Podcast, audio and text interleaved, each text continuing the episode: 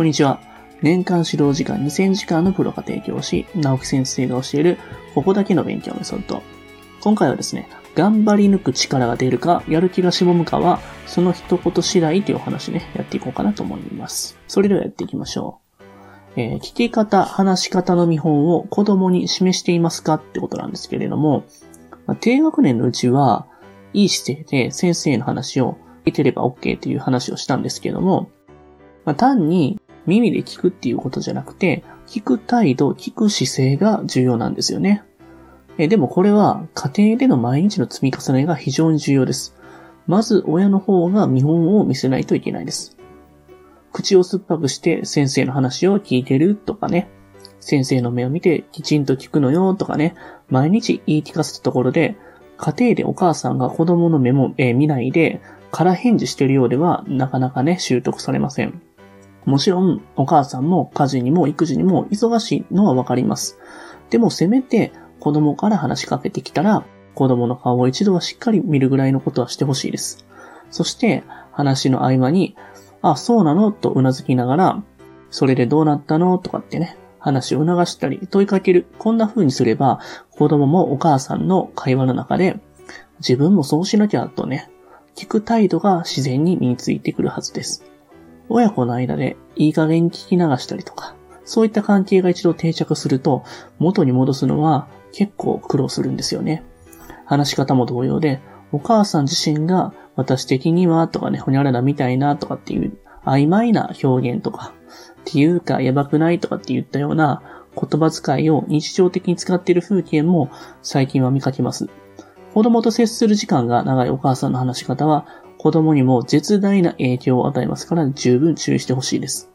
曖昧な表現、崩れた話し方は子供の思考や心構えにも影響します。特に幼児期から小学校低学年までの間が非常に大事です。この時期に親が基本的な聞き方、話し方を見本にして示してあげることができるように心得ておいてください。えー、続いて、言い間違いを放っておかないことっていうね、お話をしていきます。大人になってから人を引き継げる魅力的な話し方ができる人とか、豊富な表現力や語彙を持っている人を見ると、本人の読書量などは影響するんですよ。やはり決定的なのはね、家庭環境なんだなとつく,、えー、つくづく思います。根本的にお父さんとかお母さん自身に言葉の下地ができてないかとね、かなり難しくなってくるんですけども、少なくとも家庭でお父さんやお母さんが間違った言い方をしないことは大前提です。そしてわからないことがあったときは、辞書を引く習慣を持つようにしましょう。親が辞書を引く姿をいつも見ている子供は、自分もそうすればいいのかと思うようになってきます。実際、親が辞書を引く習慣がある家庭の子供は、勉強ができるケースが多いと感じます。いつでもすぐに辞書を引けるようにするためには、国語辞典は常にリビングのどっかにね、置いてあるようにね、するといいでしょう。また子供が言い間違いをしたら、お父さんとお母さんはそれ放っておかずにね、すぐに修正することも大事です。例えば幼い時に、飛んでる子供が言ったら、トンネルだよねとかってね、えー、いうところから始まるわけなんですけれども、小さい子供の言い間違いは可愛いんですけども、これもね、積み重ねというか、ごく自然なね、家庭の習慣のようなものです。嬉しいと楽しいとかね、えー、子供がよく言い間違えることをね、見逃さず、そういう時は嬉しいでしょとかね、えー、そういう風にね、修正してあげるのが大事です。これが当たり前のようにできてる家庭っていうのは、言葉の正しさという意味では将来的に大きな差になってきます。それができていないと間違った使い方をしても指摘しないまま、お母さんがこういうことを言いたいのね、あ、きっとそういう意味なんやね、とね、察してあげましょう。このお母さんの察するという姿勢が、えー、すごいね、癖者で、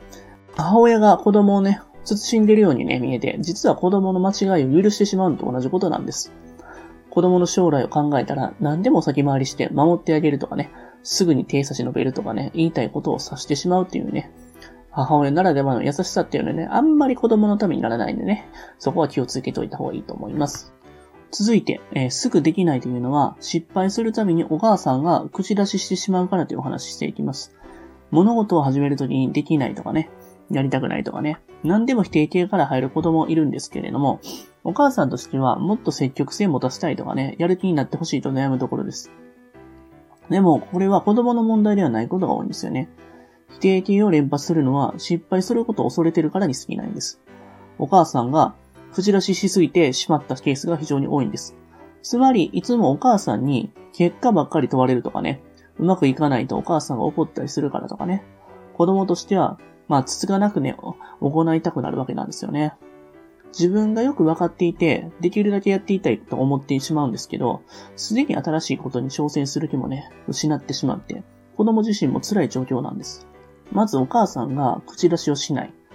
褒め言葉しか言わないようにするということが大事です。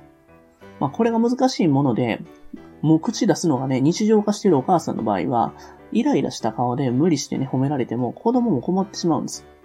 お母さんの方にもかなりね、努力が必要になります。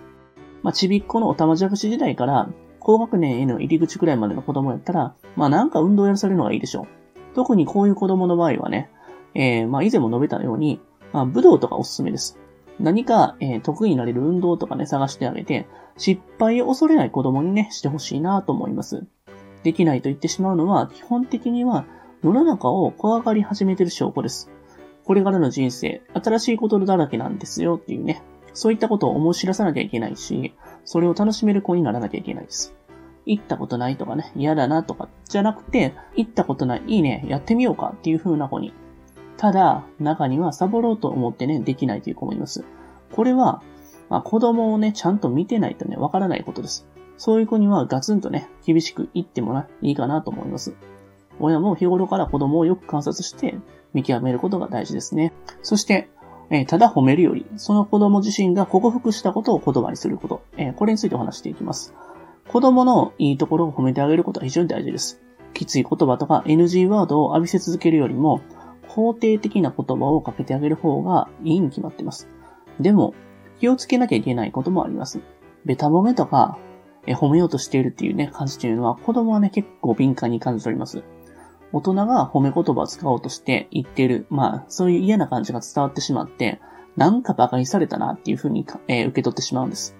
まあ、よく褒められてるのに突然泣き出す子もいます。まあ、理由を言うと、そんなこと僕はずっと前からできてるのにっていう風にね、言うんです。当たり前のことをわざとらしく言われるのが嫌なんです。えー、僕のことを全然見てないじゃんといった気持ちになるんでしょうね。これは僕らの生徒ね、教えてる先生とかにもね、よく言ってるんですけども、そのご自身が伸びて、克服したことを正確にね、言葉にしてあげることが大事やでっていうふうに言ってます。すごいねとかできるねっていう褒め言葉もいいんですけれども、実は褒めるというのはもっとシンプルで、何か克服したそのね、事実を言葉にするだけでいいんです。それに我が子をよく観察することが大事です。あ、この子はこれが課題なんだなっていうことを日頃から頭に入れておいて、乗り越えたことをね、そのまま言葉にしてあげるんです。例えば、自転車一つでいいです。今できないことはこれだなとお母さんが思ったら、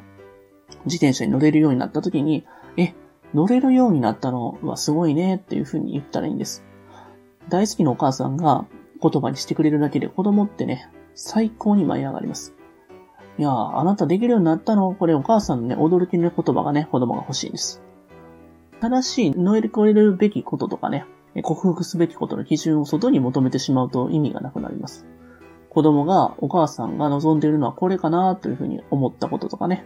お母さんに褒められようとしてやったことではなくて、自分がこれやりたいとかね、これを克服したいと決めてやったことがね、すごい大事です。できなくて悔しい。いつかできるようになりたいと思ってきてね、できた瞬間にお母さんにね、できたの？と言ってほしいんですよね。まあ、こういう風にね、褒め方もね、コツがあるんでね、ぜひ参考にしてくれたらなと思います。今日もありがとうございました。最後に、えー、私たちからお願いがあります。こちらの番組の配信を聞き逃さないためにも、各ポッドキャストでの登録やフォローをお願いいたします。ご意見、ご質問につきましては、説明欄にある、えー、番組ホームページよりお問い合わせください。えー、そしてですね、家庭教師エレンはですね、まあ、現在、LINE アットの方でもね、有力な情報を発信してますので、ぜひぜひご登録ください。えそれではまた。